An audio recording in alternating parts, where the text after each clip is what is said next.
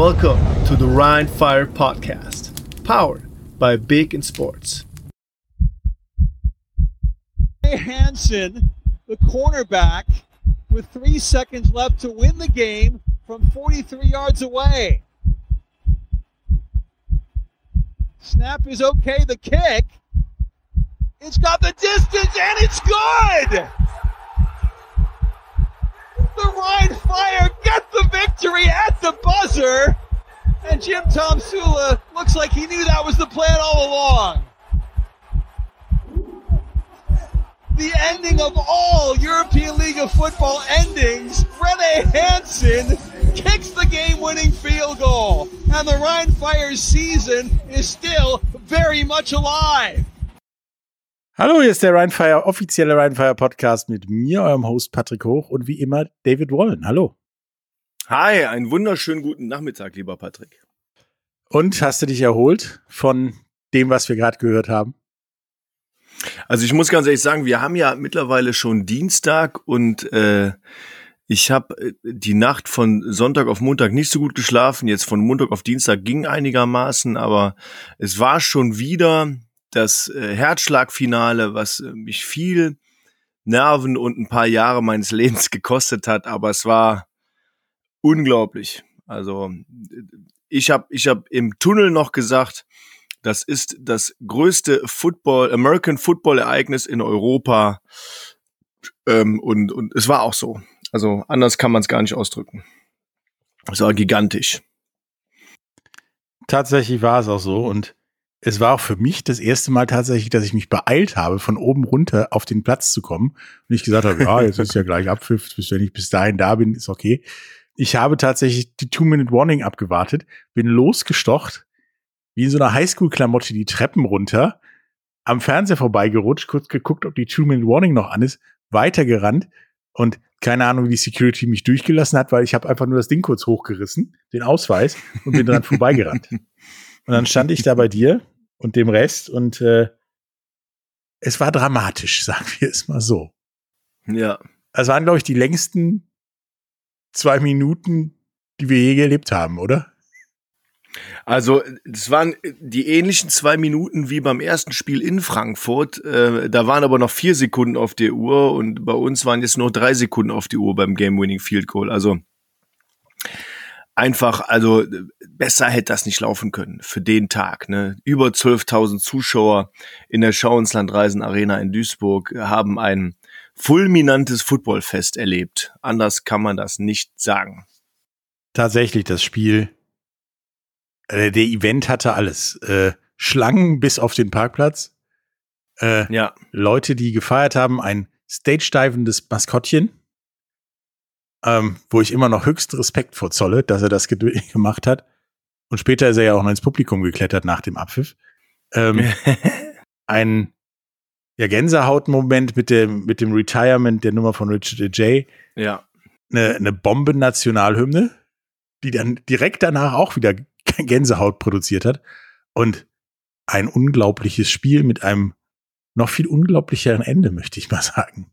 Also, also insgesamt war es, glaube ich, auch ein, äh, also, also insgesamt ein Riesennachmittag. Begonnen, begonnen mit einer riesen Feierparty. Ähm, wir hatten eine ultra geile Band da, die John Diva, die, die dem Publikum, das, das zahlreich vorhanden war, eingeheizt hat.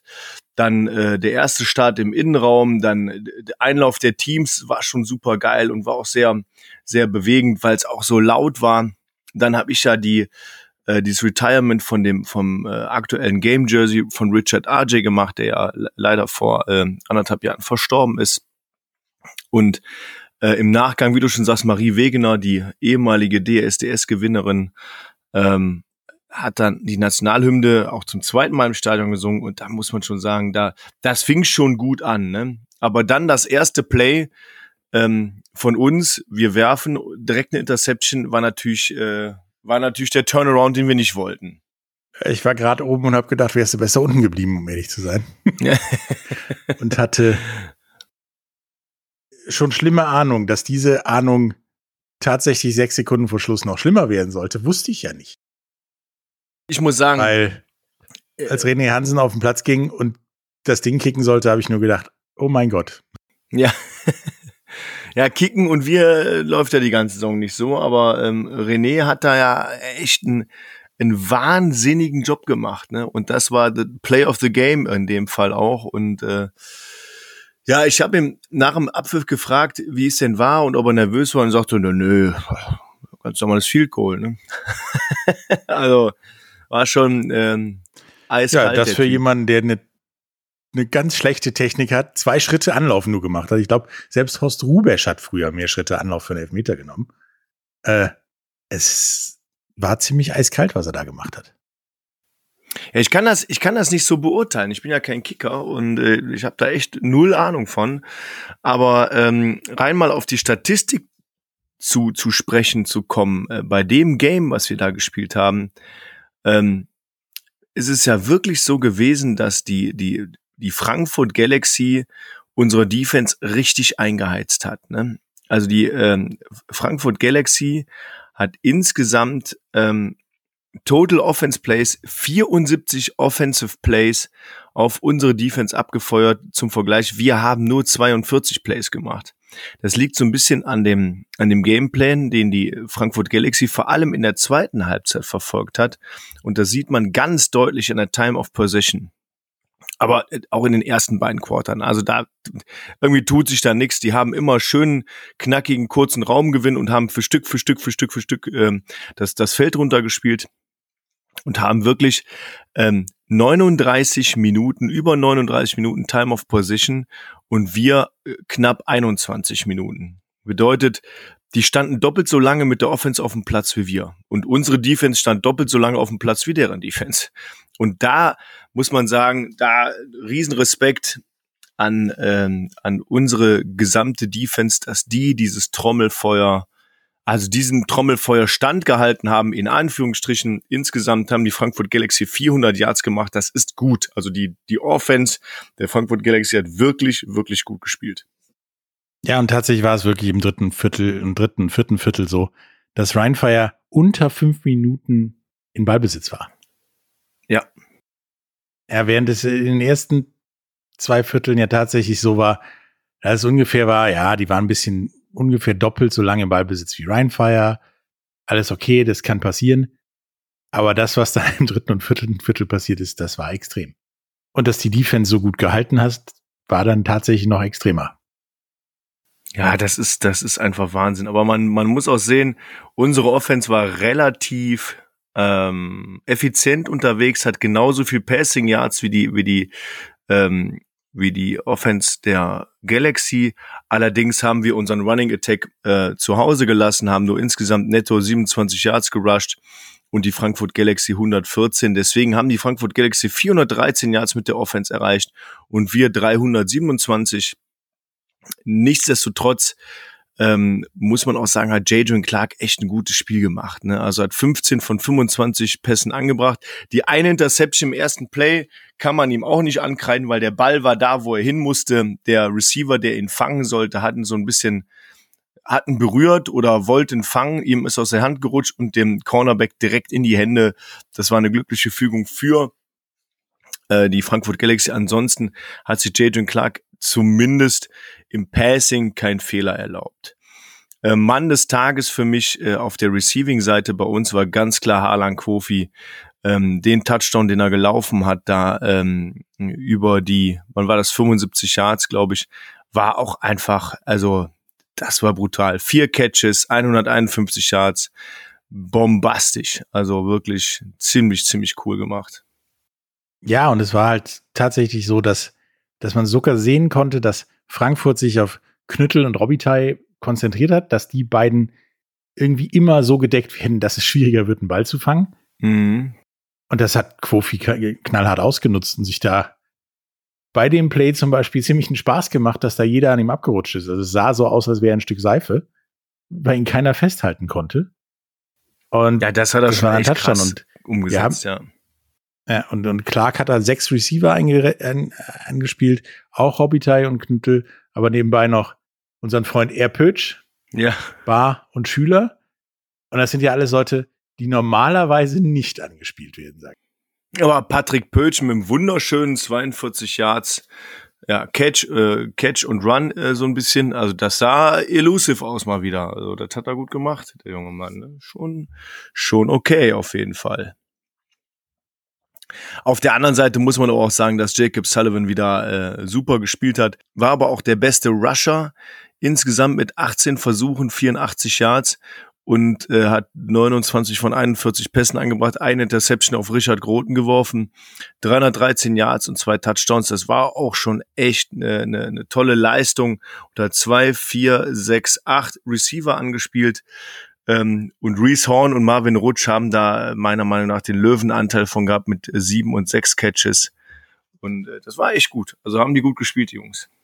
Ja, und beide waren aber trotzdem, immer wenn es drauf ankam, relativ abgemeldet. Also sie haben beide zusammen zwei Touchdowns gemacht, also jeder einen. Aber sonst war es immer so, dass man sie kurz bevor es gefährlich werden konnte, stoppen konnte. Und das war so das gesamte Play der, der Defense war dieses, wenn es drauf ankommt, sind wir da. Und zur Not sind wir auch alle gleichzeitig da. So sah es teilweise zumindest so aus. Ja, wie du schon erwähnt hast, ne, also in der Defense äh, standen die Leute wirklich gut und, und haben auch immer wieder Druck auf äh, ähm, Jacob Sullivan ausgeübt. Äh, der war aber auch wirklich immer gut unterwegs wieder. Ne? Also der ist wirklich schnell, schnell äh, ausgewichen und war wendig, war elusive. Ähm, kann man in der Defense gar nicht jemanden so wirklich raus, rausheben. Ich finde, ich fand die Interception von Richard Groten, er hat auch wieder ein gutes Spiel gemacht. Ich fand Omari Williams wieder äh, auffällig, hat sieben Total Tackles, äh, Solo Tackles gehabt ähm, Janik Salbe, Till Jansen ein super Spiel gemacht, ähm, die Receiver so in Schach zu halten. Also was ich sagen muss, wir hatten mehrere so Pressure-Situationen auf Jacob Sullivan, weil er einfach keine Anspielstation gefunden hat. Dann musste er laufen, deswegen hat ist er auch so viel gelaufen ähm, und deswegen ja ähm, super super gespielt von der Defense her, ne? bei diesen ganzen Plays kann man nicht anders sagen. Ja, und Jadrian Clark ist auch gut gelaufen. Also für einen Pocket Passer, dessen nicht gerade Lieblingsbeschäftigung Laufen ist, war das extrem gut. Wobei ich teilweise das Gefühl hatte, dass wir beide noch schneller sind als er. naja. Äh, Daniel Usaya, äh, Sebastian Silva Gomez, ähm, gutes Spiel gemacht. Äh, Laurie hat ein gutes Spiel gemacht. Aber daran sieht man mal, in, insgesamt gibt es ja 23 äh, Solo-Tackles in der Defense. Das bedeutet, da waren gar nicht so viel Plays. Zum Vergleich, es gibt 49 Solo-Tackles äh, auf unserer Seite der, der, der Karte. Also ähm, da sieht man unsere Offense. Die sich auf 20 Spieler verteidigen. Genau, die, die Offense war nicht so lang auf dem Platz von uns. Nee, aber also gefühlt hat jeder Verteidiger mindestens ja anderthalb Tackle gemacht, sage ich mal, statistisch gesehen. Und äh, das zeigt aber auch wieder dieses einer für alle, alle für einen Ding. Was die ganze Saison übrigens immer mal angedeutet wurde, aber nicht so konstant in einem Spiel war und wahrscheinlich die große Stärke in dem ja, Spiel. Ja, absolut. Ja, und uns bei unseren Kicker wurde ja schon genug gesprochen. Der andere Kicker, da hast du ja irgendwann gesagt, wow, hat übrigens aus 43 Yards, wo Herr Hansen getroffen hat, nicht getroffen. Ja, aber im Normalfall ist ja so Kollege Ryan Rimmler ein Typ, der äh, über 30 nicht das Problem hat, aber unter 30 und bei einem PAT öfter mal daneben boxt. Aber ähm, er hat, muss man aber auch sagen, drei Stück in der ersten Halbzeit verwandelt. Ne? Aus 24 Yards, aus 23 Yards, aus 25 Yards hat er, hat er super abgeliefert und auch ganz kurz vor der, vor der ähm, Halbzeit äh, haben wir den Goal-Line-Stance gehalten und dann äh, hat er hat aus 25 Yards das Ding geschossen. Das ist schon okay. Ich meine, ne, er hat in der ersten Halbzeit vier Versuche gehabt und drei geschossen, 75 Prozent Trefferquote, da träumen andere von. Ja, da träumen wir vor allen Dingen von. Aber nichtsdestotrotz, mich hat tatsächlich die Taktik und dieses Spiel an Jim Tomsula und Ryan Fire von früher erinnert. Den Gegner kommen lassen, und dann vor die Wand laufen lassen und maximal ein Field Goal loslassen, äh, zulassen. Ähm, das scheint immer noch zu wirken, so ein Ding. Ja, also, also äh, nochmal, bei, bei so vielen Plays, die gemacht wurden. Klar hat die Offense statistisch gesehen von Frankfurt sehr gut gespielt. Ja, da, da gibt's überhaupt nichts dran auszusetzen. Ja, dass man, wenn man in einem Spiel über 400 Yards macht, muss man das Spiel eigentlich auch gewinnen. Ja, verstehe ich. Ähm, die, die Frankfurt Galaxy hatte auch relativ gute Feldpositionen zwischendurch. Da kann man auch nichts sagen. Ich finde allerdings, ähm, dass unsere Defense da einfach einen hervorragenden Job gemacht hat. Und mehr kann man dazu gar nicht sagen. Also die Defense hat einfach einen guten Job gemacht und hat die, die Big Points in der, in den, in den, in der Red Zone abgehalten und äh, hat einfach dann die, die Field Goals im Endeffekt gut, die kann man nicht immer verhindern, hat diese zugelassen und dann ja somit das Spiel äh, ja eng gehalten und wir haben an der richtigen Stelle ähm, die, die Touchdowns gemacht. Ja, das fasst es eigentlich zusammen. Und jetzt bin ich mal gespannt. Müssen noch zwei Spiele gewonnen werden, geguckt werden, was der Rest so macht. Frankfurt ist jetzt definitiv im nächsten Spielanzug und ja, Ryan Fire hat eine gleiche Situation wie vorher. Muss in, jetzt erstmal in Köln gewinnen. Genau, ändert sich ja nicht mehr die Situation irgendwie. Ne? Nö, im Prinzip, also wenn du so spielst wie jetzt am Samstag gegen Köln, sollte das äh, drin sein, dass du den zweiten Sieg auf dem Weg zu was auch ja, immer einfährst. Reden wir ja gleich drüber. Genau. Ne? Lass uns mal denn das nächste Spiel war jemand, der damit die Gruppe gewinnen kann, gegen jemand, der auch noch sich im Playoff-Rinnen befand. Im Hand, ja, in der Hand. Ja, nämlich Hamburg gegen in Berlin. Ja. Berlin ist zwar immer noch in der Hand, aber hat einen Schritt nach hinten gemacht, sage ich mal. Denn Hamburg hat 39-17 gewonnen ich muss auch sagen, dieses Spiel war echt äh, für mich unansehnlich auch. Also ich mich mich hat's gewundert, dass Berlin einen so schwachen Auftritt hatte. Also Halbzeitstand waren 30 zu 6 und ähm, das war diesmal nicht die ganz die Show von Glenn Tuger, sondern von äh, eher Gene Constant, der da einfach machen konnte, was er wollte, ja, ob äh, Run, ob Pass oder wie auch immer. Der Typ war immer ähm, immer dabei, aber ja, ja, ich, äh, ich fand es unansehnlich. Ich kann es nicht anders sagen. Ich, ähm, ich äh, Glückwunsch an die an die Hamburg Sea Devils, aber ich, die Gegenwehr von von Berlin war zumindest in der ersten Halbzeit für mich nicht spürbar. Nee, sehr dürftig und es ist auch was man sich so Statistik an, statistisch angucken kann, ist halt dürftig bei Berlin. Also wenn du wenn du ein, typ, ein Team bist, was jetzt alles gewinnen will, um noch in die Playoffs zu kommen, um es zu zeigen, dann machst du entweder richtig schlechte Statistiken, weil du Vollgas in das offene Messer reinläufst, oder du machst auf jeden Fall mehr, als wir da gesehen haben. Also es war, es war nix. Ja, und und man muss ja auch dazu sagen, ne, also jetzt die, die Hamburg Blue Devils, die hatten, äh, Blue Devils immer, Entschuldigung, die Hamburg Sea Devils, die hatten ähm, ähm, immer wirklich gute Feldpositionen durch, durch Fehler der, ähm, der Berlin Thunder, weil, also wenn man auf die Statistik schaut, dann hat, dann hat Berlin ja mehr Yards in der Offense gemacht als die Hamburg Sea Devils. Und zwar 318 zu 324, weil Berlin Thunder ist auch über 200 Yards gerusht. Wahnsinn. Hat ein Passing von 116 Yards. Okay, äh, ist jetzt nicht so gut gelaufen. Aber äh, Hamburg 124 Yards Rushing, 194 Yards Passing. Das ist jetzt auch nicht völlig überragend, auch nicht schlecht. Aber ähm, irgendwie, keine Ahnung, da, da fehlte mir einfach was. Ja, und wenn du dann die, die, die Turnover immer produzierst auf dem Weg zu Punkten, also ist ja der Ball, ein Fumble von Kollegen Crawford war ja, ja auf dem Weg in die Endzone quasi. Also da war nicht mehr viel, mhm. wo man drum rumlaufen musste. Und dann passiert ein Fumble und prompt hatte äh, Hamburg wieder eine bessere Feldposition, als sie so oder so gehabt hätten. Ähm, ja. Und dann hatte Berlin auch plötzlich nur tatsächlich nur vier Leute, auf die gepasst wurde. Ähm, und das war auch alles nicht so Bombe. Also da hatte jemand sogar tatsächlich nur 13 Yards, was meiner Meinung nach für ein ganzes Spiel, wenn nur drei andere erpasst wurden, sehr dürftig ist. Schon mager, ne? Also ähm, äh, Nico Schumann mit sieben Catches, 59 Yards, hat ein gutes Spiel gemacht. Wiesig Strauch, der diesen tollen Return-Touchdown gemacht hat äh, vor ein paar Spielen.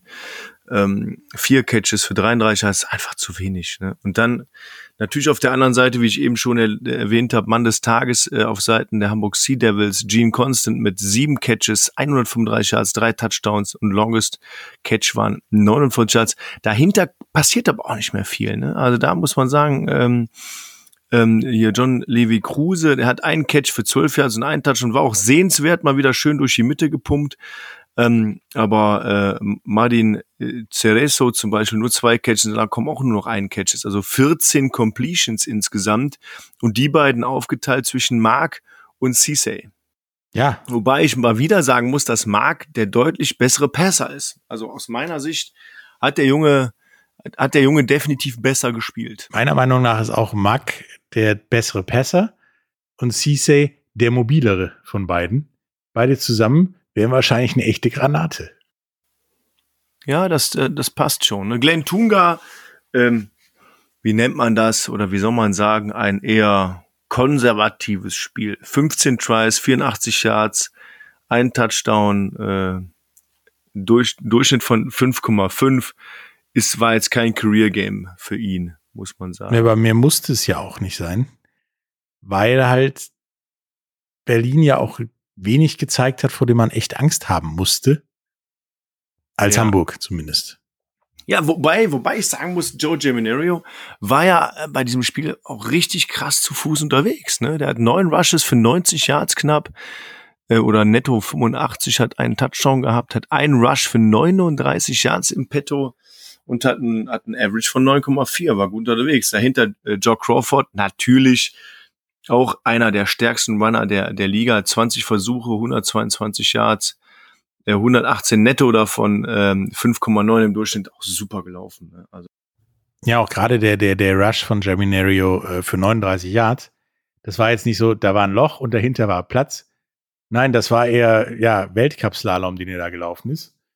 Äh, das war, war extrem gut und da hätte ich mir gewünscht oder gedacht, sowas ja, infiziert Mitspieler und bringt sie dazu, jetzt zeigen wir jetzt zeigen wir, was wir alles können. Wenn der, da, wenn denn Joe das schon schafft, dann zeigen wir jetzt auch, was wir können, aber irgendwie nee. War ein für mich eher lahmes und unspektakuläres Spiel. Leider, um das, um das zu sagen. Ich glaube, das Kicking Game war auch synonym für, wie es gelaufen ist. Ich meine, Hamburg hat zweimal gekickt, einmal rein, einmal daneben. Aus 41 Yard kann man daneben schießen, alles gut. So. Und Berlin genauso. Berlin genauso, aber normalerweise wird ja ein Kick eher geblockt, wenn er näher dran ist, als wenn er weiter weg ist. Und dann einen geblockten Kick aus 44 Yards zeigt schon, dass da irgendjemand nicht da war. Ja, sieht so aus. Ähm, in der Defense hat äh, Xim Edebali auf der Hamburger Seite mal den, den Top-Tackler-Spot erreicht mit sieben Tackles. Gesamt äh, Spiegel dahinter genauso mit sieben Tackles. Bei äh, Berlin Thunder mal wieder David Isinion mit 13 Tackles, 10 Solo. Also der Typ ist eine richtige ähm, Tackle-Maschine. Und unser Freund Dominic Shelton dahinter, der ja ähm, äh, von den ähm, Tirol Raiders nach Berlin gewechselt ist, auch mit acht Tackles da. Und das sieht ja schon gut aus. Ne? Also die waren auch gefühlt die einzigen, die voll auf dem Posten waren und auch versucht haben, gefühlt bei jedem Play irgendwas zu, zu reißen, irgendwas zu tun. Der Rest dahinter war jetzt auch nicht so toll. Also, sie sind auch drastisch weniger Spieler, die defensive Aktionen hatten, als, als bei den Hamburg Sea Devils. Und äh, das war da, was da unterwegs wäre, war, war halt so lala. Die hatten mal einen Tackle und sogar Joe Germinario hatte einen Tackle. Also. Ja, das ist nie gut. Hat eben, ich habe eben noch den, den Podcast von, äh, von Sebastian Silva Gomez und ähm, von äh, Jan Weinreich gehört und da hat Jan Weinreich davon erzählt, wie er, ich glaube, eine Interception geworfen hat und auf dem Weg zum Tackle war und die Stimme in seinem Kopf hat nur gesagt, oder die Stimme in seinem Kopf äh, hat äh, seine Mutter, sein Coach, sein Bruder haben ihm gesagt, nicht tackeln, nicht tackeln, nicht tackeln, nicht tackeln. Und dann wollte er irgendwie versuchen, ihn so zur Außenlinie zu bringen und musste ihn im Endeffekt dann doch tackeln, hat er aber dann auch getan, aber äh, äh soll er wohl nicht tun. Und ich, ich sehe es genauso, ein Quarterback, auch wenn der die Interception wirft, muss nicht unbedingt den Tackle machen, ist dann auch zu, Genau, selbst Kicker und Panther sollten eher tackeln als ein Quarterback. Ja, ein Kicker und Panther, ich meine, ja, ob die das können, ist für die Frage. Genau, da ist das ein Masseproblem. Zumindest versuchen. Ja. also, ähm, die, die Hamburg Sea Devils gewinnen sehr verdient in Berlin. Ähm, äh, Berlin Thunder sehr unauffällig bis ins vierte Quarter rein, wo die dann noch mal ein bisschen aufgedreht haben. Aber da hat nicht mehr. Und selbst das Aufdrehen war nichts, wo man sagen muss, ja, die gewinnen jetzt den Rest und kommen locker in die Playoffs, sondern das könnte enger werden, sogar in den letzten zwei Spielen noch. Und Hamburg mit dem Sieg gewinnt den Norden und ist damit in den Playoffs. Ja. Die Frage ist nur an eins, zwei oder drei. Das wird dann sich noch in den nächsten Wochen entscheiden, aber. Ja, aktuell, vielleicht kann man das ja auch nochmal noch mal sagen, aktuell ist ja, sind ja Wien, Hamburg und Barcelona definitiv set. Genau. Die sind alle, alle drei, was ja manche schon gesagt haben, oh, das ist aber irgendwie eine langweilige Situation jetzt, dass die, dass die zwei Spieltage vor Ende alle drei schon in den Playoffs sind, finde ich eigentlich gar nicht, weil dieser letzte Spot, das ist ja irgendwo das Battle, worum es geht jetzt, ne? Und äh, das ist irgendwie, und selbst, das macht nochmal Spaß. Selbst bei den dreien geht es zumindest noch um die Reihenfolge und damit um den Gegner. Also die, die versuchen nicht gegen die Wildcard zu spielen oder nicht gegen den Tabellenersten, wie du es willst. Ähm, da muss noch viel taktiert werden, um zu gucken, gegen wen man spielt. Ja, gegen wen will man denn spielen? Das ist auch so die Frage. Ja? Also da, da kann man ja auch taktieren. Will man, will man sich so positionieren, dass man jetzt, ich sage jetzt mal aus Wiener Sicht, vielleicht äh, den, den, den wirklichen First Seed holt und sagt, ich spiele dann gegen die Wildcard, weil das ist das Einfachere, dass ich auf jeden Fall ins Finale komme. Ich sage ja immer, wenn du, wenn du Meister werden willst, musst du alle schlagen können. Dann ist egal, wann du gegen die spielst, du musst sie schlagen. Ne? Also, ja, aber. Ja, und es geht halt noch darum, Erster oder Zweiter zu werden wegen des Heimrechts. Äh, Korrekt, ja. Das auch noch, ja klar. Ja, und äh, da geht's noch um viel, auch bei den drei in den letzten Spielen. Und meiner Meinung nach ist es immer peinlicher, gegen eine Wildcard rauszufliegen, als gegen jemanden, der direkt weitergekommen ist. Aber wer weiß, wer diese Wildcard wird und vielleicht. Wir wissen es nicht. Verbrennen sich die Wiener dann die Finger daran. Ja, oder die Hamburger. Hint, hint, hint, hint. Die Hamburger wieder einmal. Wir wissen es nicht. Das nächste Spiel war ja schon mit einer gewissen Wildcard-Relevanz. Das war nämlich Köln in Tirol. Tirol muss halt gewinnen, um im Wildcard-Rennen in der ja wahrscheinlich besten Position zu sein. Und Köln war es, ist, sagen wir mal, das Ergebnis auch relativ egal. Dementsprechend ging das Spiel 20 zu 45 aus mit einem Halbzeitstand von 0 zu 38 für äh, Tirol. Also die erste Halbzeit fand Köln nicht statt. Ähm, auch da muss ich sagen, äh, musste ich schwer schlucken und äh, hat mir auch leid getan für die für die Cologne Centurions ehrlich gesagt, aber da war auch einfach nichts zu holen. Da war wieder unsere bekannte, auch von den Wien Vikings bekannte österreichische Präzision am Werk. Die haben sehr gut gespielt. Die äh, Tirol Raiders hatten oft eine sehr gute Feldposition durch, durch ähm, Unachtsamkeiten der äh, Cologne Centurions. Auch wenn, ich sagen, gefühlt auch viele Strafen dabei waren. Ne? Also die Tirol Raiders mit zehn Strafen für 121 Yards und die Cologne Centurions mit sieben Strafen für 55 Yards vielleicht nicht so viel von den, von den Jahrzahlen, aber die Anzahl ist einfach anstrengend ähm, und macht das Spiel so ein bisschen unflüssig ähm, die Tirol Raiders aber mit überragenden 344 Yards Passing ähm, und die Clones Centurions auch mit guten, muss man sagen, 262 Yards Passing. Ne? Das zeigt dann auch nicht ein ganzes Ergebnis. Aber ja. Aber Sean Shelton ausgeglichene hat, Time of Possession hat die Pässe halt immer ins zählende Ziel gebracht, sage ich mal. Nämlich fünf Touchdowns erpasst. Da ist dann auch der eine Rushing Touchdown, der da noch auf, im Buch stand, auch relativ egal.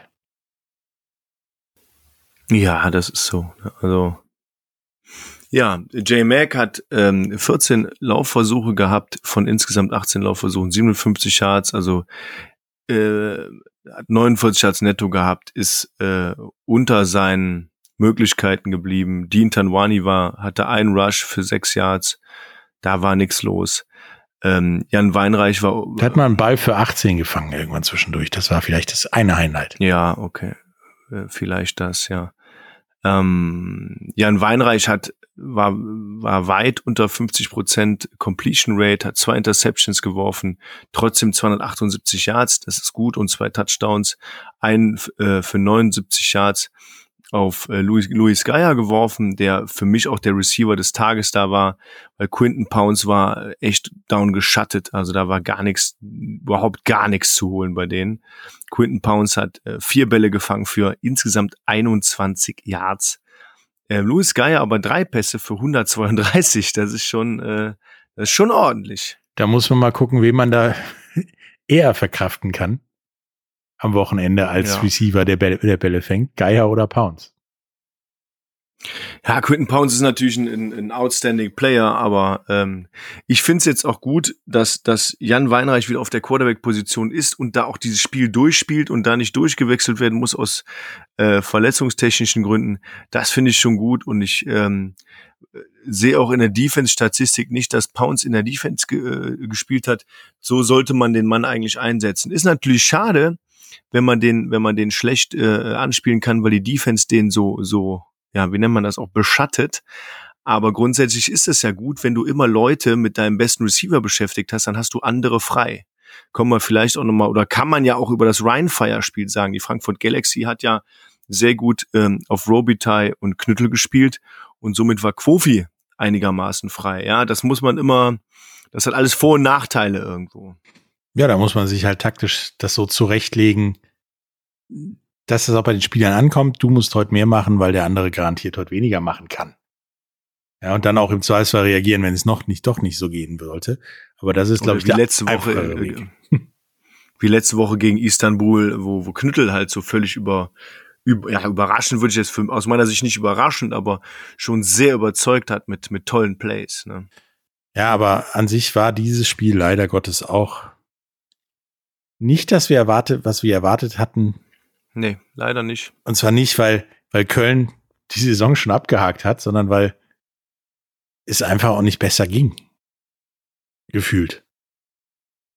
Ja, also die äh, Tirol Raiders waren auch einfach stark. Ne? Sean Shelton, äh, 21 von 36 Pässen, 336 Yards, 5 Touchdowns. Lecko Harry wurde einmal gesackt. Also, tau, der Typ, ey, Wahnsinn. Und dahinter hast du noch einen Typen, äh, der jetzt vielleicht nicht, nicht äh, viele Rush-Yards macht, aber ähm, da schon, ähm, ähm, ich sprich von Ok Palobi, der schon so seine Akzente gesetzt hat und dann äh, auch, ich sag mal, viel Platz gemacht hat, damit die passen können. Ähm, ja, er und ja, Bonatti und sind halt wirklich die, die die Gewicht wegnehmen von, von Shelton, ähm, die halt so gefährlich zumindest im Auftreten und im, in der Präsenz sind, dass du als Abwehr dich auch auf die konzentrieren musst und dann der Quarterback Zeit hat und ja das Spiel gut verwalten kann. Da muss man aber sagen, da haben beide Defensive-Reihen äh, den, den Run super gestoppt. Ne? Also Netto Yards, äh, die Kölner erlaufen, sind, haben 5, äh, 53 Yards erlaufen und die äh, Tiroler haben 87 Yards erlaufen. Insgesamt, ähm, das ist für, für beide Defensive-Reihen äh, ein klares Lob super gespielt. Ähm, aber wenn man dann nochmal Shelton sieht mit 336 als fünf Touchdowns, ist einfach, ist einfach absurd. Also das ist auch eine Zahl. Und ähm, Receiver, der Herr Meyer, hat zehn Catches gehabt für 211 Yards, drei Touchdowns. Ist auch so, wo man denkt, Wahnsinn. Also schon extrem stark. Ja, und der längste war 44 Yards und da war auch gefühlt, da war keiner, der mitgekriegt hat, dass der Herr Meyer da allein übers Feld läuft. Also es irgendwie hat der Gameplan funktioniert und der funktioniert bei den Tirol Raiders ja schon länger, nachdem er die ersten Spiele ja mal so wenig funktioniert hat, sagen wir es so. Ich finde in der Defense ähm, bei den Clowns und Centurions äh, Eldevi mit insgesamt sieben Tackles, Flamur Simon, Marius Kensi. Ich fand die ein bisschen unauffällig, äh, vor allem die ersten drei. Sind, sind, die haben ein super Spiel gemacht. Auch Flamur Simon äh, mit, mit dem Sack gegen, ähm, gegen Shelton, er hat insgesamt zwei Tackles verlost für acht Yards, hat echt ein gutes Spiel gemacht, aber ich, die sind ab und zu mal auffälliger und ähm, wer mich, wer mich so ein bisschen äh, enttäuscht hat, ist Kalon Beverly. Der war irgendwie, von dem hat man gar nichts, gar nichts so mitbekommen. Tatsächlich habe ich auch erst mitgekriegt, dass der im Kader war, als ich die Statistik gelesen habe und sonst ist er weiter oben, sag Ja. ich mal. Deswegen, ähm, Aber auf, auf Tiroler Seite ist plötzlich Kollege Gustav aus der Versenkung gekommen, hatte zwei Sacks für 16 Yards und vier Tackles für 23. Der Typ alleine war schon die Hölle und der Rest hat da mitgemacht. ja. Anderson und Nitzelnader. Nitzelnader. Das ist auch, das wäre auch, das ist auch wieder einer Für äh, für unsere Namensranking. Nitzelnader. Sehr schöner Name. Äh, hat da, hat da schön Gas gegeben, ähm, und ja, super, super Spiel gemacht. Auch Unger, der auch bei dem Podcast äh, mit Sebastian Silver Gomez und Jan Weinreich dabei ist, äh, vier Tackles gehabt. Ähm, ja, war insgesamt ein gutes Spiel und auch die Interception äh, durch Unger war es genau. Ja, hat dem hat, hat seinem Kumpel dem Herrn Weinreich mal einen eingeschenkt. Ne? Könnte man tatsächlich so sagen. Also es war, es ist halt so ein, so ein tatsächliches Spiel von einem Team, das nichts mehr machen kann, Tabellen, tabellarisch, und einem Team, was den Druck hat, unbedingt gewinnen zu wollen. Ja, und das dann irgendwie entspannt nach Hause geschüttelt hat. Ich glaube, ich glaube, dass der Druck für, für Tirol relativ hoch ist. Die haben jetzt viele Spiele gewonnen, die sind gut geradet, ja, auch im, in der Gesamtübersicht und ähm, äh, die merken aber schon den Atem von, von zwei anderen Teams noch im Nacken und da müssen die jetzt mal gucken. Ich meine, ich weiß, dass was für Spiele anstehen, aber da werden wir ja gleich drüber reden. Ähm, die müssen aber liefern. Und hier in Köln haben die eine ganz klar, also wirklich ganz klare Partie mit dem, mit dem 38-0 zur Halbzeit und dann so ein bisschen was ausprobiert, fand ich auch, finde ich auch die, den richtigen. Ja, das ist ein gutes Stichwort. Das war wirklich dann nachher, muss, muss ja kein 70-0 werden. das war dann nachher wirklich so ein Spiel wie im Motto, okay, wir müssen die nächsten zwei Spiele gewinnen gegen deutlich schwere Gegner.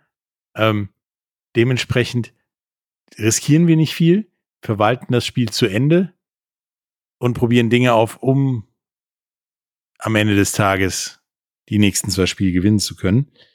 Da ist natürlich die andere österreichische Mannschaft dieses Wochenende in einer ganz anderen Situation, denn die haben auch sich äh, die Conference geholt im Spiel gegen Istanbul, was dann aber tatsächlich eher schwerer war als gedacht am Ende.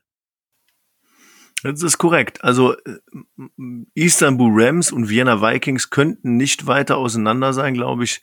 Istanbul Rams 1 zu 9, ein Spiel gewonnen, 9 verloren. Vienna Vikings 9 Spiel gewonnen, 1 verloren, also 9 zu 1. Ähm, ich muss aber sagen, dass die Defense der Istanbul Rams erschreckend gut aussah und die Vienna Vikings durch gute Feldposition, aber auch durch äh, das eine oder andere Big Play ähm, dieses Ding gedreht haben. Halbzeitstand 17 zu 0. Hört sich deutlich an. War aber nicht so deutlich. Genau, allerdings ähm, muss man klar sagen, die zweite Halbzeit ging punktemäßig an die Istanbul Rams. Genau. Und die waren auch gut. Also die sind ja seit Wochen schon gut, seit dem Reboot, sage ich mal. Ja, Und meiner Meinung nach auch, äh, haben wir ja schon vorher drüber gesprochen, wenn man das Team in dem Konzept so zusammenbleibt und äh, noch punktuell da was verbessert, dann wird das nicht 1 und 9 nächste Saison. ich glaube, die müssen ein bisschen strukturell umstellen und, und das ist für mich auch ein ganz anderer Schnack als jetzt zum Beispiel in Stuttgart. Aber kommen wir gleich auch nochmal drauf. Also wie gesagt, wir haben das, das 17-0 in der ersten Halbzeit und dann ähm, beginnt das dritte Quarter und Anton Vegan läuft für 97 Yards in, hier steht 12 Sekunden, das gesamte drisselige Feld runter und ähm, es steht einfach mal 24-0 für die Wien Vikings. Und dann passiert äh, Isaiah Green und T. Robinson und das äh, insgesamt dreimal noch in diesem Spiel. Ich muss sagen, das war schon überragend. Ne? Also Robinson äh, beim ersten Catch in der Doppeldeckung, beim zweiten Catch in der Trippeldeckung, da habe ich auch gedacht, boah, wie hat denn, wie hat denn Isaiah Green den Ball so platziert? Also ich habe tatsächlich die Lücke nicht gesehen, aus der der Ball kam. Nein, ah, das, also, also das war auch von der Kamera, vielleicht von der Kameraperspektive oder von der, vom Kamerawinkel auch sprich, aber der hat ihn wirklich da reingeworfen, wo, wo äh, Robinson einfach nur die Hände vorne hatte, wie so ein Brotkorb und zack war der Ball drin. Also wirklich ein, ein überragendes Play. Der, der äh, Kommentator ist da auch ein bisschen ausgeflippt. Es war, es war gigantisch. Also da hat man noch mal gespürt. Ja, allein diese, diese zwei Plays waren ja allein schon über 90 Yards. Ja, 95 Yards für diese beiden Plays. Und daran hat man schon mal noch mal gespürt, hey, die Istanbul Rams sind da und die können auch echt was. Dann äh, ist Wien mal wieder übers Feld geschlendert und hat dann äh, über Anton Wegan äh, einen Four-Yard-Run äh, das Ding abgeschlossen. Und dann hat aber, ähm, ich sag mal, die, die haben lang gebraucht, die Jungs, sind aber dann auch wieder lange übers Feld ähm, und haben wieder auf Robinson abgeschlossen über neun Yards und Zaya Green und haben nochmal den, den Anschluss geholt. Und wie ich eben schon gesagt habe, dass das dritte und vierte Quarter haben die Istanbul Rams 22 Punkte gemacht und die äh, Tirolen Raiders haben nur in Anführungsstrichen 20 Punkte gemacht mit einem gigantischen Big Play. Ähm, und wenn das nicht da gewesen wäre, wäre es definitiv knapper gewesen. Also ich muss auch sagen, ähm, die, ich habe Tyron Raiders gesagt, das sind die Wiener Vikings natürlich. Ähm, die Wien Vikings haben sehr souverän gespielt und ich glaube auch, wäre das nochmal enger geworden, hätten die vielleicht auch noch mal ein paar mehr Starter auf den Platz gepackt. Äh, grundsätzlich muss man aber sagen, Wien Vikings 512 Yards Total Offense, aber die Istanbul Rams mit 448 Yards Total Offense. Wahnsinn. Die haben auch irgendwann sich gedacht, da machen wir doch mal mit und haben überraschend gut mitgemacht und mitgehalten. Ich hatte nur so den Eindruck, die, die, die Vienna Vikings waren so eine Mischung aus der Saison bisher, Präzision, wir knallen hier das Ding rein, wir lassen hier überhaupt nichts anbrennen und den Vienna Vikings gegen Frankfurt. Wo dann immer so, ja nee, da gehe ich jetzt nicht hin. Den Schritt mache ich jetzt nicht extra, muss nicht sein, wir führen ja. Und das wäre fast sogar in die Hose gegangen, meiner Meinung nach. Das ist. Ich kann, ich kann in dem Fall auch nicht sagen, wie, wie jetzt die, die Spieler auf dem Platz waren und welche Backups auf dem Platz waren. Das, das habe ich nicht ganz im Blick. Was mich aber geärgert und genervt hat, waren insgesamt 28 Strafen. 17 auf Seiten von Wien für 125 Yards und 11 auf Seiten äh, von Istanbul mit 114 Yards. Also das muss man als Championship-Team in Form von Wien, darf man sich keine 17 Strafen in einem Spiel erlauben. Ich glaube, da muss der Coach mal ein bisschen an der Uhr drehen. Ja, die, die Zahl an Strafen bei Istanbul ist ja nichts Neues, was meiner Meinung nach auch mit dem Reboot zu tun hat, dass da ein paar Dinge noch nicht so laufen und auch länger dauern, bis sie dann wirklich laufen könnten in der Abstellung. Aber das, was Wien gemacht hat, auch ein Teil der Strafen war einfach ja sloppy, wie wir Englisch sprechende ja, Leute sloppy. sagen. Es war einfach so, ja, ja, so keine Lust gefühlt. Ich fand, ich fand in der Offense immer noch erwähnenswert und immer wieder erwähnenswert Chuka da mit äh, 13 Rushes für äh, insgesamt 79 Yards, 6,1 Durchschnitt und noch drei Catches für 15 Yards. Äh, der Typ ist wirklich, äh, wirklich ein sehr, sehr stabiler Running Back der äh, auch durch die Luft äh, äh, das ein oder andere Ding fängt, mega cool. Ja, man meint es auch gar nicht so zu Mike, äh, meinen, dass Tahachuka da so ein zuverlässiger Running Back ist. Der ist jetzt nicht. Ja, aber der findet auch die Lücken, dass, also ich meine. Der ist nicht schwer, der ist nicht groß. Also das ist nee, beides nicht bei, da. Bei vielen Spielern, bei vielen türkischen Spielern, die hatte ich ja gar nicht auf dem Schirm. Und da komme ich gleich wieder zu meinem äh, Lieblingsdefender ähm, bei den Istanbul Rams. Werde ich gleich auch noch was drüber sagen. Aber die, die, hast du halt nicht auf dem Schirm, weil ich mich mit den Mannschaften noch nie so auseinandergesetzt habe. Also die, die Türkei war bei mir noch nie so auf der Football-Map drauf bis zur European League of Football eben. Ähm, aber finde ich ja immer noch stark und überraschend, dass, dass es da so Leute gibt. Ne? Und auch Feli Manoka, der aus Düsseldorf Panther Zeiten ja äh, bekannt ist, mit drei Catches für 117 Yards, äh, den longesten 68 Yards. Aber klar, äh, T. Robinson, acht Catches, 143 Yards, drei Touchdowns, finde ich der Offensive MVP. Ähm, knapp hinter Isaiah Green, der auch schon wieder ein echt gutes Spiel gemacht hat. Ja, und es sah auch irgendwie alles geplant aus. Also es sahen selbst, also die Rushes, die 50 Yard, die er da erlaufen ist, netto, das sah nicht so aus, als wäre er auf der Flucht, sondern so, ja, genau darauf habe ich gewartet und jetzt gehe ich mal. Er war aber wenig unterwegs, fand das ich persönlich. richtig. Also Isaiah Green, äh, nicht von der Anzahl her, sondern von den Yards her eher. Ne? Er hat ja 17 Rushes gehabt, hat ja mehr als sein Running Back. Aber das kann er auch, ne? Also das, das haben wir ja oft gesehen. Hat aber insgesamt nur 50 Yards netto erlaufen. Deswegen, äh, naja. Aber auf der anderen Seite, die Wien Vikings, Anton und Florian Wegan, die beiden Brüder, äh, haben sich ja ein bisschen die Klinke in die Hand gegeben. Anton Wegan nur sechs Versuche, äh, Florian Wegan mit zehn Versuchen. Aber dafür der Kollege mit dem A vorne, der Anton, hat äh, sechs Versuche, 109 Yards netto, zwei Touchdowns und der längste Lauf, den er hatte, waren halt auch diese 97. Das ist schon crazy, ne? Also äh, wenn man mal überlegt, dass, ähm, dass er einen Lauf hat für 97 Yards und dann nochmal fünf Stück für elf und trotzdem eine Average von 18,2, das ist natürlich klar, wenn man so ein Big Play da reinhaut, dann ist es so, ne? Dann ist der Average nach oben versaut, sage ich mal. Genau. Aber Florian Wegan auch mit den zehn Tries, die er hatte, ein Durchschnitt von 4,8 ist super stabil, kann man definitiv mitarbeiten. Jackson Erdmann 24 von 37 Pässen angebracht, eine Interception. Hervorragende 380 Yards, drei Touchdowns, ähm, wurde aber auch dreimal gesackt, genauso wie Isaiah Green.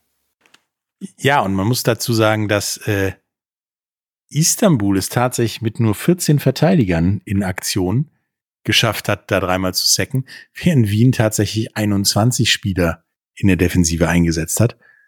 Und äh, unser Freund Zach Blair, das war großartig. Also wieder 14, 14 Total Sacks, äh, Total Tackles, davon dreieinhalb Mal Tackle for Lots für 17 Yards. Der Mann ist gut und für mich auch einer der Faktoren, warum es da gerade mitläuft. Und hoffentlich Ja, absolut. für Istanbul versucht er da Absolut. zu bleiben, aber ich denke eher nicht. Zach Blair ist, äh, ist glaube ich, diese Defense und ist dieses Team. Er kämpft, er beißt, er gibt da nicht auf, egal äh, wie, wie, die, wie die Vorzeichen sind. Der ist da wirklich die ganze Zeit unterwegs. Ich muss aber auch noch mal sagen, ähm, ich kenne seinen Vornamen nicht, aber eh Özdemir ist viel auffälliger gewesen als jetzt in dieser in dieser Statistik mit seinen äh, insgesamt drei Tackles. Und er ist auch ein Typ, der von links nach rechts, von oben nach unten, er diskutiert mit dem Schiedsrichter, er, er drückt da wirklich rein und probiert alles zu schaffen. Und äh, das muss man diesem Team lassen. Also die halten da schon zusammen ne? und, und wollen. Der Kollege Özdemir war gefühlt immer im Bild Ja. im Fernsehen, also im, im Video. Die Nummer 22 war irgendwie nie nicht. Ja, der Bild. war immer, der war immer Richtung Ball unterwegs und, und hasselt da mit. Und ich glaube so, das ist auch ein enger, enger Verbündeter von Zach Blair, dass die beiden geben sich da echt die Klinke in die Hand und machen da ein gutes Spiel. Ne? Aber Dunda, Ugur und Bulusan genauso wieder mal äh, 8, 7, 7 Tackles. Echt gutes, starkes Spiel. Auf der äh, anderen Seite der äh, bei den Wiener Vikings äh, Schnurrer, Horvath, Kranich, absolut stabil. Schnurrer mit zwölf Tackles, gesamt sieben Solo, fünf Assists als Linebacker. Pah, wow, cooles Spiel, gut gemacht. Ähm, was ich aber noch in der Offense der Wien Vikings ähm, hervorheben möchte, ist das eine Play, wenn ihr euch die Highlights mal anguckt von äh, Botella Moreno über 70 Yards und diesen Touchdown. Guckt euch das mal an. Ähm, ein großer Mann, der sehr schnell läuft. Sah stark Ja, aus. überraschend schnell für die Größe. Das ist tatsächlich richtig. Da gab es aber auch noch bei den Vienna Vikings jemand, der hat äh, seinen Einsatz gekriegt, der in unserem Ranking für die Namen dabei ist. Kollegen Grünsteidel. Ja, genau. Also der hat auch gespielt, hatte, hatte einen Assist und äh, das war auch gar nicht so schlecht. Grünsteidl. Ja. Grünsteidl. Sehr Hört schön. sich, hört sich an wie so, ein, so eine nette österreichische Kneipe, ne? Zum Grünsteidel. Ja. Wie geht's denn Grün? Wo geht ihr denn in den Grünsteidl? Ja. Okay, ich mache das jetzt bescheuert nach. Ich will ja keinen. Das hörte sich tatsächlich ich nicht gut an, aber ihr wisst, was wir meinen.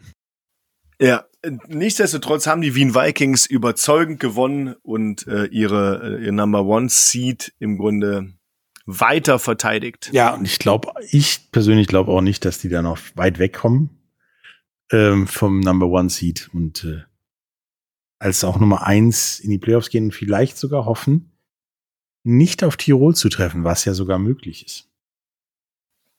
Ja. Damit kommen wir zum nächsten Spiel. Ugh. ein Spiel, was schon zur Halbzeit meine Enttäuschung über meinen Tipp und meine Antizipation dieser Saison nicht größer machen konnte. Denn die Stuttgart Search lagen zur Halbzeit schon mit 56 zu 0 gegen Barcelona hinten, die dann tatsächlich auch in der zweiten Halbzeit nichts anderes gemacht haben, als das Ergebnis zu verwalten. Dann nochmal kurz sechs Punkte. Ja, und dann hat Stuttgart nochmal mit Pascalini Punkte machen dürfen, so dass am Ende 62 zu 8 dabei rauskam. Ja.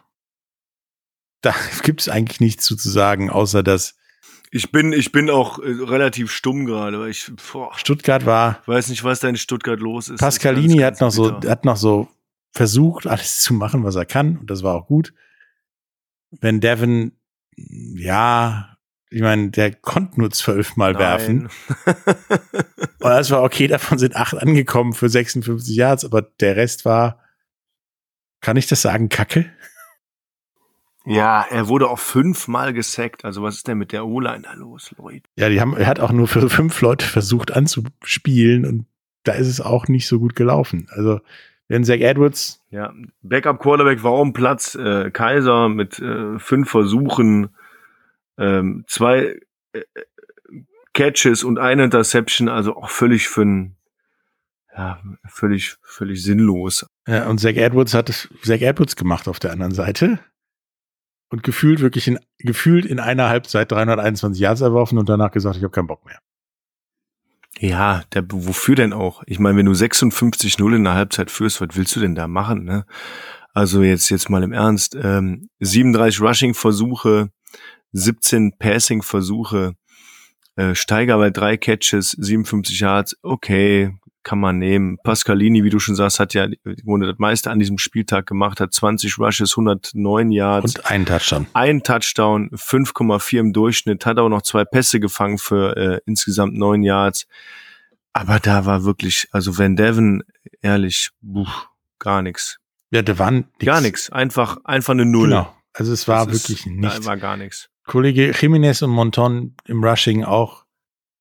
Ja, okay, zwei Touchdowns beide, also jeder einen, der eine für 90 Yards, der andere für 42 Yards gelaufen. Hm. Mehr mussten sie aber auch noch nicht tun, so dass dann auch noch drei andere Leute ge- gerusht sind, die so okay waren. Im Prinzip so wie alle außer Pascalini bei Stuttgart. Ja, also Jiménez, äh, super Spiel gemacht. Ähm, äh, mit seinen fünf Rushes für, für 90 Yards, ist okay. Also, aber die mussten auch nicht viel laufen, weil Zach Edwards einfach auch brillant geworfen hat. Ähm, und, und ich, Ja, und tatsächlich seine sieben Touchdowns nicht immer nur auf einen, ja, sondern tatsächlich auf fünf verschiedene Spieler. ja, das stimmt. Kyle Sweet wieder mal, ich würde sagen, auch wieder der, der stärkste Mann auf dem Platz. Benjamin Plü dahinter, Mario Flores, ähm, also die ganzen bekannten Namen da.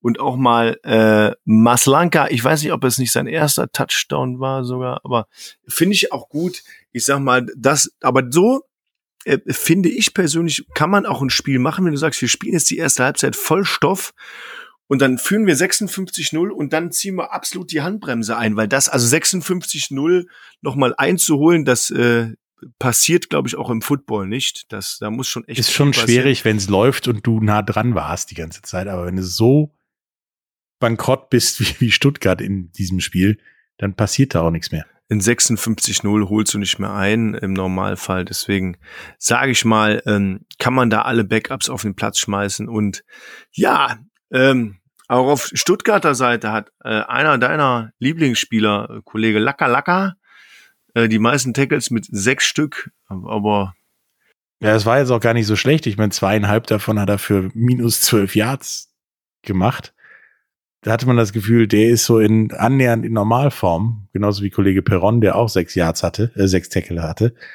Aber sonst war da echt nicht viel los.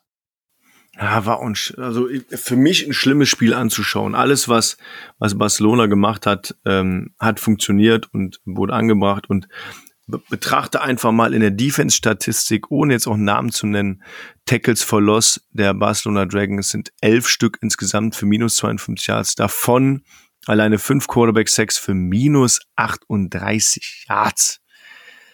Tschüss, damit brauchst du, brauchst du nicht antreten. Da kannst du zu Hause bleiben.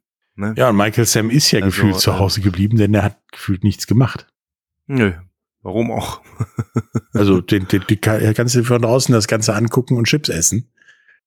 Ja, er hat, er hat äh, sich wahrscheinlich auch seine Auszeit genommen. Und ich sag auch mal so, ne, also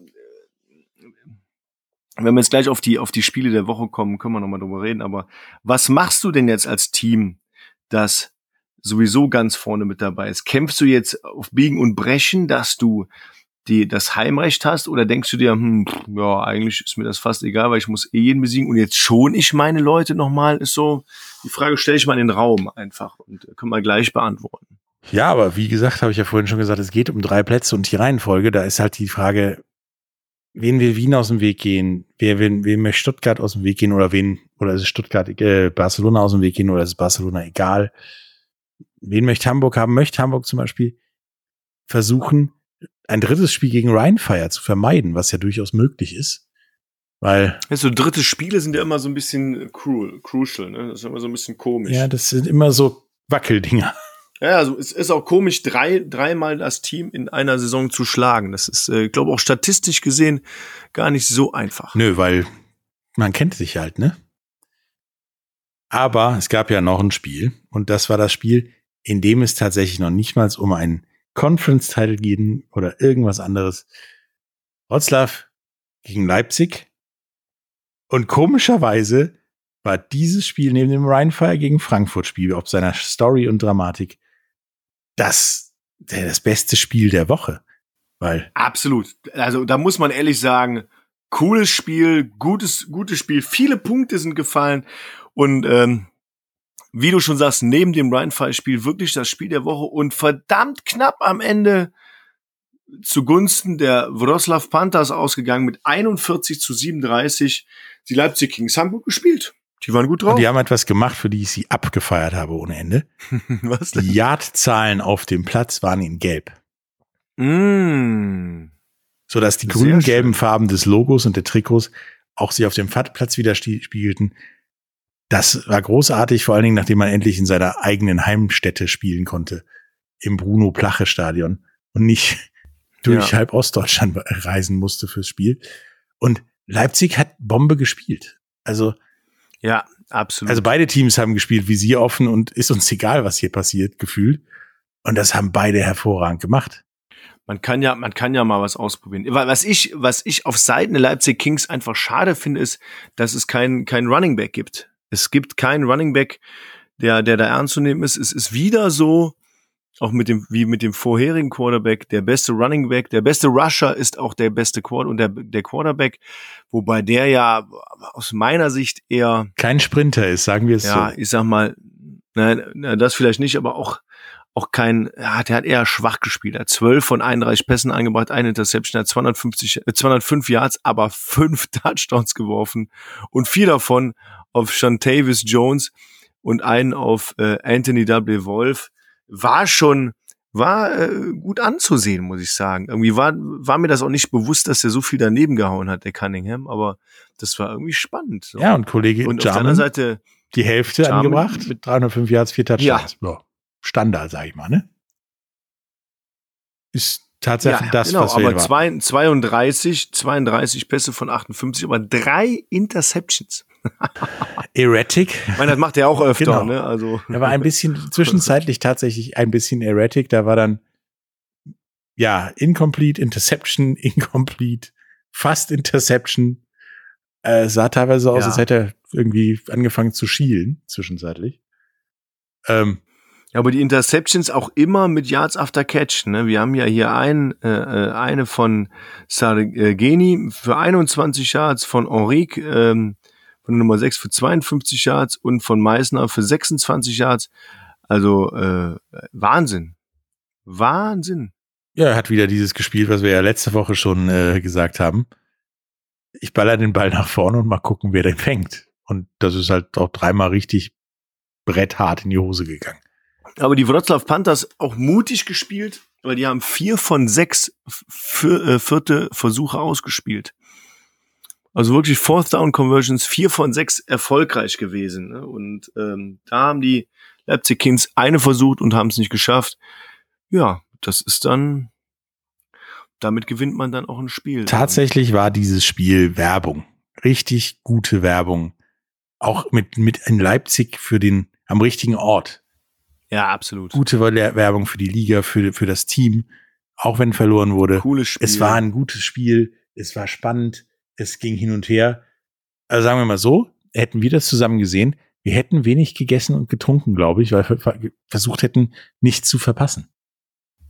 Ja, ist so. Also wer die Highlights oder das Spiel auch noch nicht gesehen hat, guckt euch das mal an. Äh, es ist echt geil. Zweieinhalbtausend Zuschauer waren im Stadion. Freut mich auch mega für die Leipzig Kings.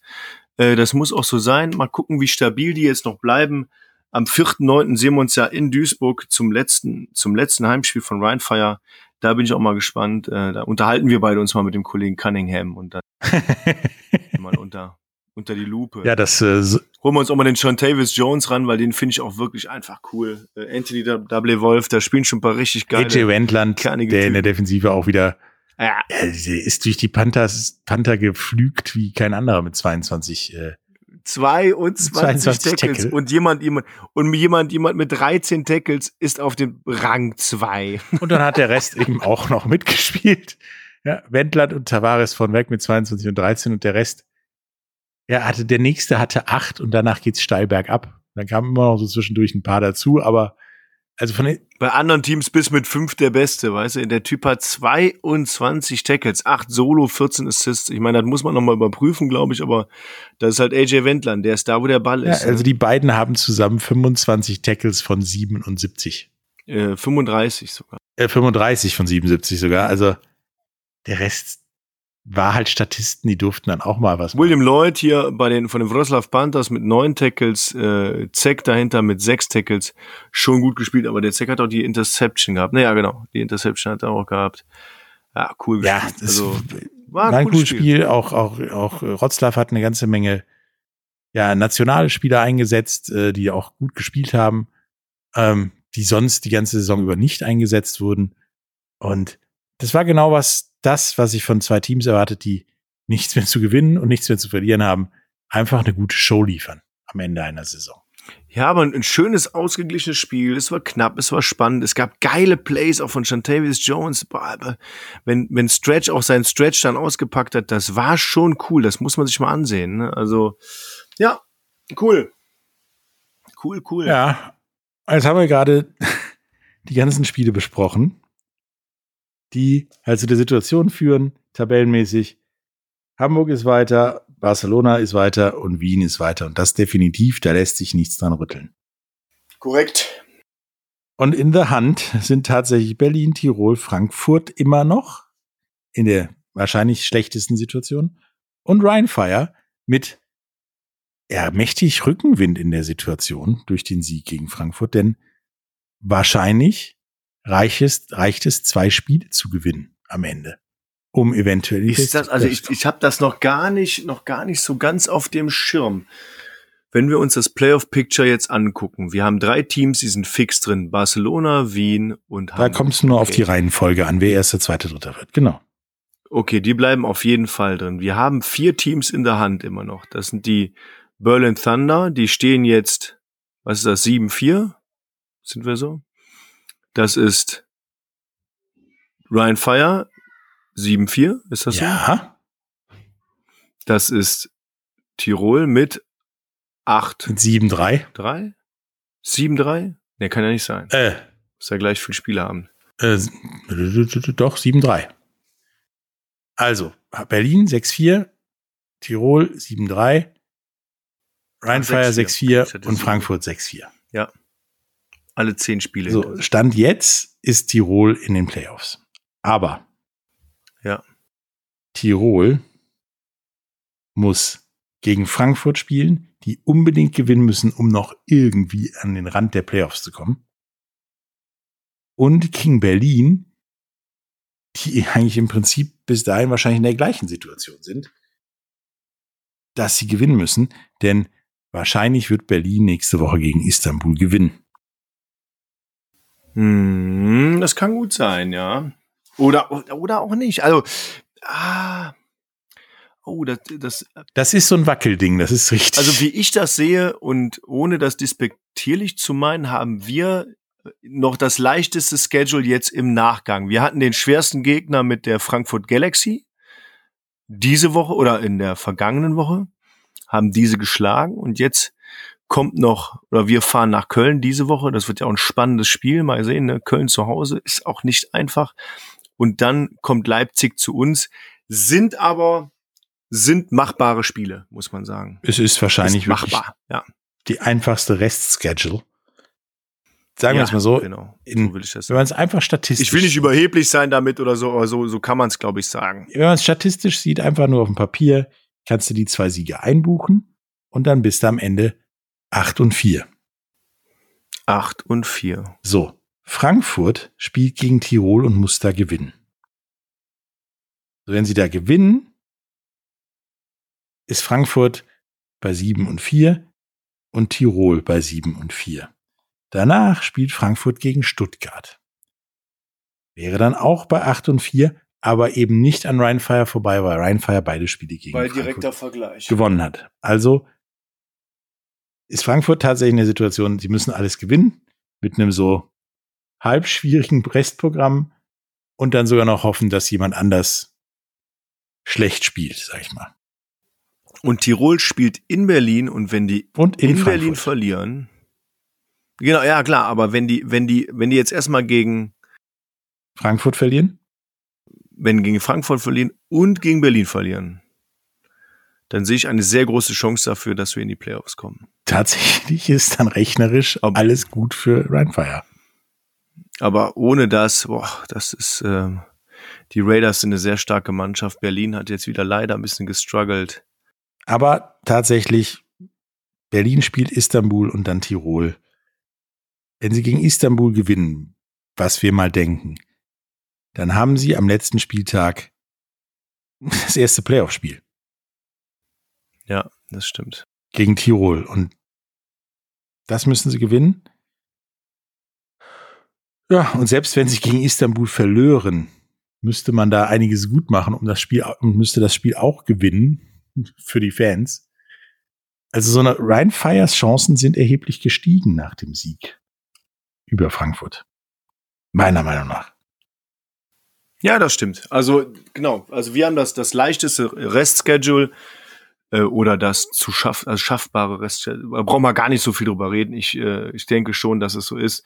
Wir müssen aber beide Spiele gewinnen, um in der Hand zu bleiben und wir müssen schauen, dass der eine oder andere verliert einfach. Genau. Ja, mal gucken, was passiert. Ich bin gespannt. Ja, und wenn es so bliebe, So. wie es heute ist, wären die Halbfinals Tirol in Hamburg und Barcelona in Wien. Und wir könnten ja unser Traumfinale haben, Tirol gegen Wien. Mhm, das ist korrekt. Das könnte passieren. Wenn Tirol gegen Hamburg gewinnen sollte, dann aber.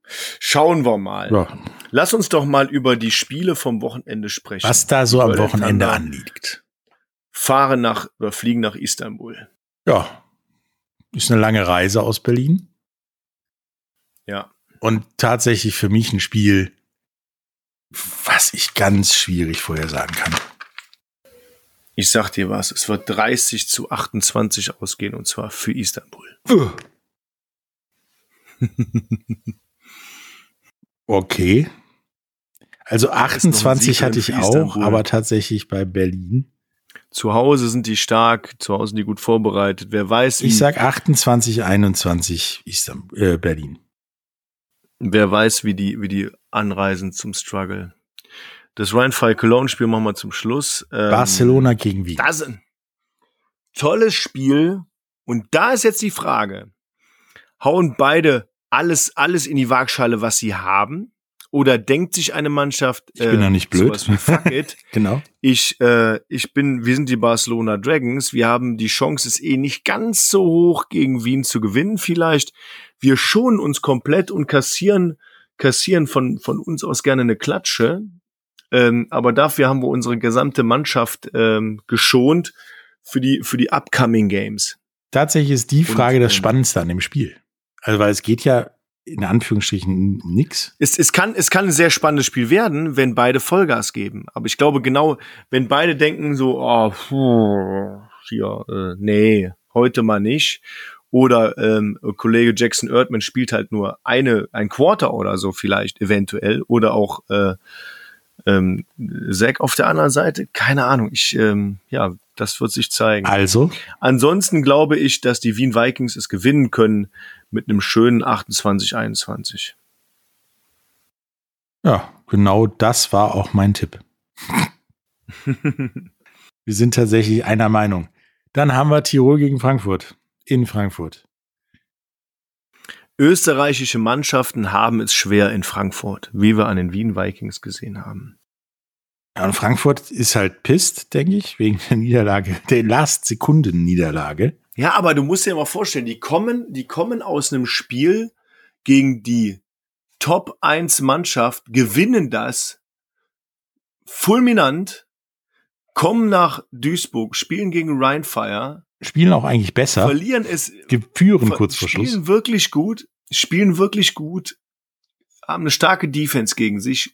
Führen 20 Sekunden vor Schluss und, ver und verlieren das Ding noch denkbar knapp und wollen jetzt in der Hand bleiben und sagen, wir sind der amtierende Meister, wir hauen den Tirol Raiders mal richtig ein von Kappes. Ja, und deswegen gewinnen sie 32 zu 7. Das ist aber viel. Ja, ich glaube, dass tatsächlich Tirol ähnlich wie Wien dann nichts auf die Kette kriegt. Sagen wir mal 28, 17 für die Frankfurt Galaxy. Ich meine, bei dem, was wir bis jetzt getippt haben, ne, wird das eine super Tabelle für den letzten Spieltag und im Prinzip äh, haben wir einen, es bleibt spannend, einen guten. Internetanschluss für eine Konferenz im Stadion. Rotzlaff gegen Hamburg. Also zwei Mannschaften, wo es. Das gibt ein 70-0 oder so. Ja, ne? Ja, das ist wieder. Wobei, Entschuldigung, Rotzlaff gegen Wien ist das. Nee. Wroclaw Panthers in Hamburg. Ah, ja, doch, da. Entschuldigung, war gerade auf der falschen Seite. War es zu weit oder zu groß? Das ist äh, Wroclaw in Hamburg wird werden die Hamburg Sea Devils fulminant und wenig überraschend gewinnen. Haushoch. Und zwar? Ich würde sagen, über, über 50 zu, zu wenig. Irgendwie 50, ich sag mal 50 zu 8. Warte, ich schreibe gerade auf, über 50 zu wenig. Über 50 zu wenig, nein. 50 äh, zu 8. Für Hamburg. Ja. Hm, nee, ich glaube tatsächlich, dass die Freiheit von Rotzlaff tatsächlich Rotzlaff gut tut, um viel Punkte zu machen. Also wir werden trotzdem verlieren mit äh, ja 34 zu 28. Oh, das war knapp. Ja, ich glaube halt auch, dass Hamburg sich da ein, ein bisschen laissez-faire aufstellt für das Spiel und dementsprechend Rotzlaff da Vergnügen dran hat. Ja, dann Leipzig gegen Stuttgart. Ja, auch also untippbar. Nach der, nach der gezeigten Leistung, nach der ge ja doch, das ist das ist für mich eine klare Nummer. Das ist nach der Leistung ähm, der Leipzig Kings am letzten Wochenende ist es für mich ein, ich sag mal, ein klares 24 zu 10 für Leipzig. Ja, eher eher so ein 36 zu 10 bei mir. Mhm. Weil ich doch glaube, dass das Leipzig da nochmal Show liefern möchte und Kollege Cunningham sich für nächste Saison qualifizieren möchte. Natürlich auch sein. So. Aus, aus meiner Sicht, the Game of the Week, Rheinfire in Köln gegen die Cologne Centurions, das Rhein-Derby. Bevor wir darauf kommen. Ja. Möchten wir diese Kulisse nochmal erleben?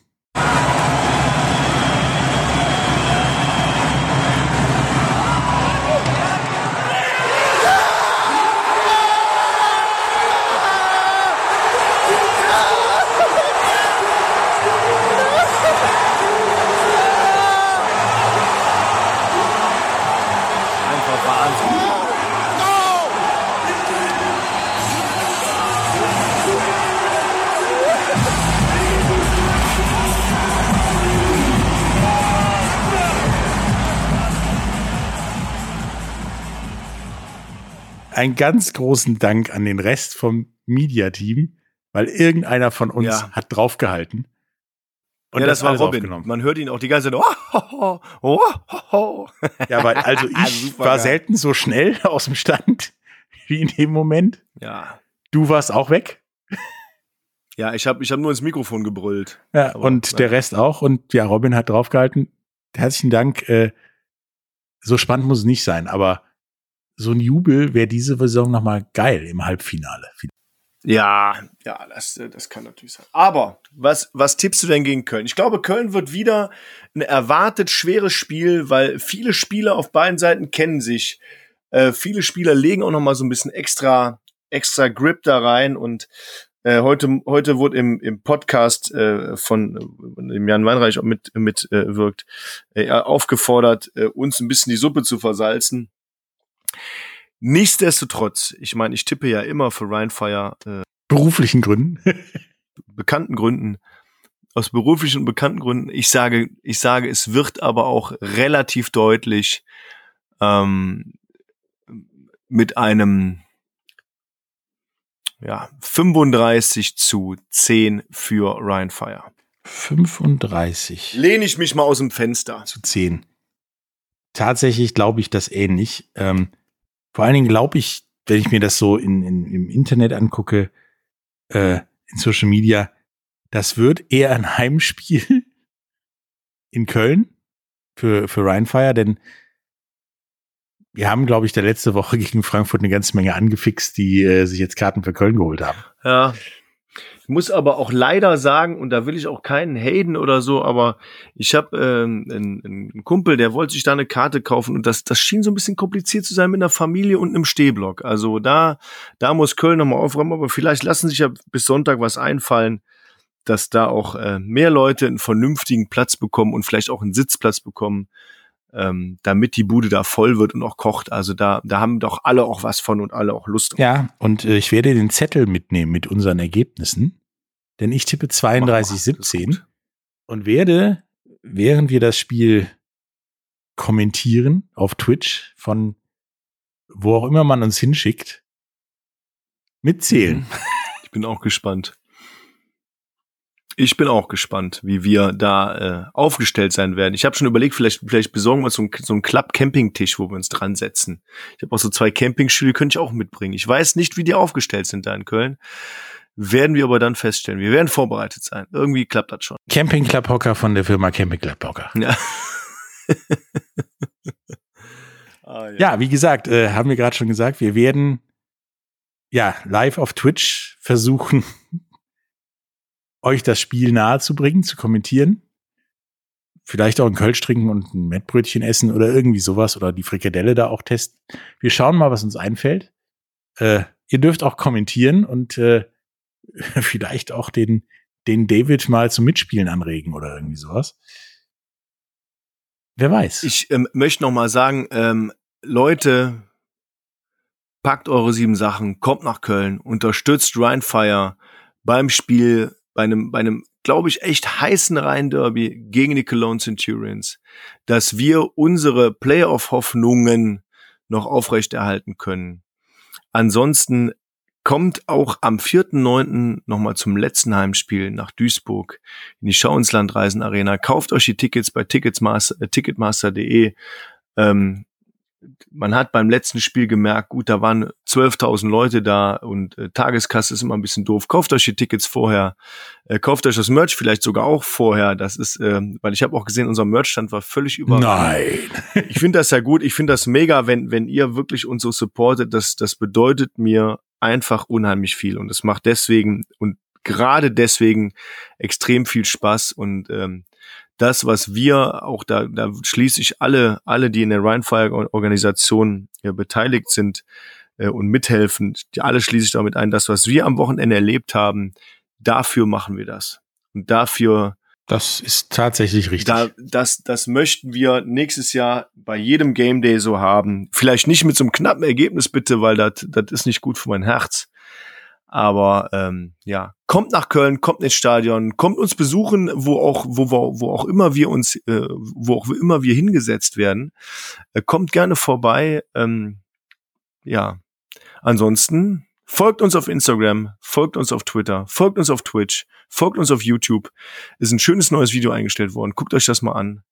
Äh, folgt uns auf Facebook, kommentiert, liked, gebt Vollgas und wir sehen uns im Stadion. Ja, und äh, wir werden da wieder rumlaufen, euch interviewen, beim Grillen stören, wer weiß.